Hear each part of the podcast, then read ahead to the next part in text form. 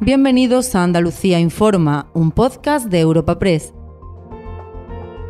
Hoy es 30 de enero y estas son algunas de las informaciones más destacadas en nuestra agencia.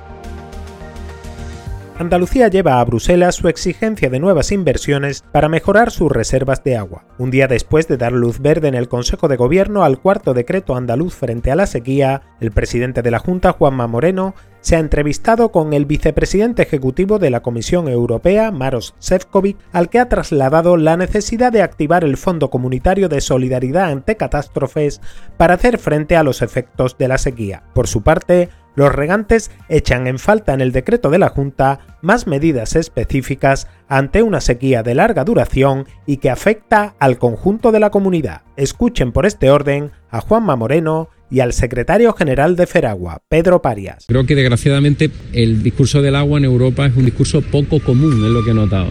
Empieza a haber una sensibilización en esta comisión y yo lo que quiero es que los planes que se van a quedar pendientes para la siguiente comisión ya estén lanzados y que haya una política de agua. ¿Por qué no puede haber un comisario de agua para la Unión Europea al que podamos trabajar todos y hablemos también de este gran problema? ¿no? Sufrimos la sequía del 92-95, donde hubo un año de provisión general de riego, la sufrimos los 80, la sufrimos en los 2006-2008 y ahora en esta sequía que se caracteriza por ser muy, muy larga en el tiempo. ¿no? hemos sufrido una sequía tan larga y esto está poniendo pues todo el sistema en, tensión y con, mucha dificultad y, además afecta a toda Andalucía, de Almería a Huelva.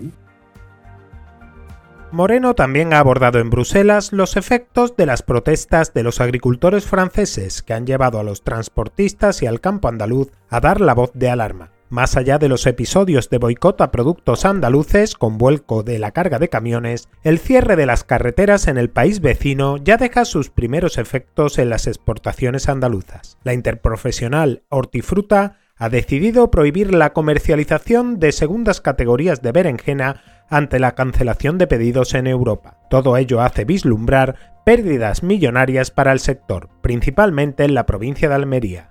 Luis Miguel Fernández es el gerente de Coespan. Ahora mismo Almería son las semanas que más está exportando frutas y hortalizas del año. Prácticamente, como nos dicen, somos la huerta de Europa y el no poder llevar nuestra mercancía a los puntos de destino en Europa pues sería un desastre para, para nuestra provincia y para el sector productor y exportador de frutas y hortalizas español. Estamos hablando de más de 2,7 millones de toneladas, lo que supone 500 millones de euros. Y si esto se confirma que los bloqueos van a seguir las carreteras francesas, estamos hablando de unas pérdidas de unos 75 millones de euros por semana.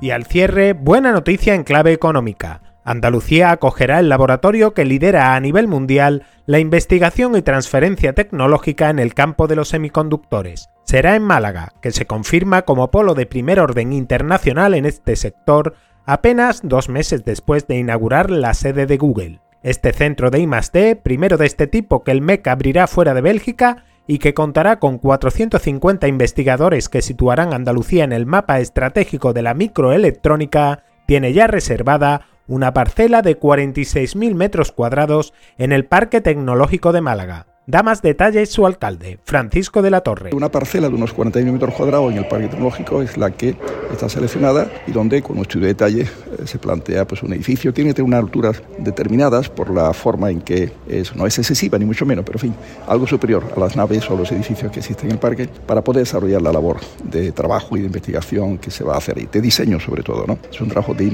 ¿no? Nos alegra muchísimo que este centro pues, finalmente esté en Málaga. Son varios cientos de puestos de trabajo, ya se irá eh, definiendo más esas condiciones finales.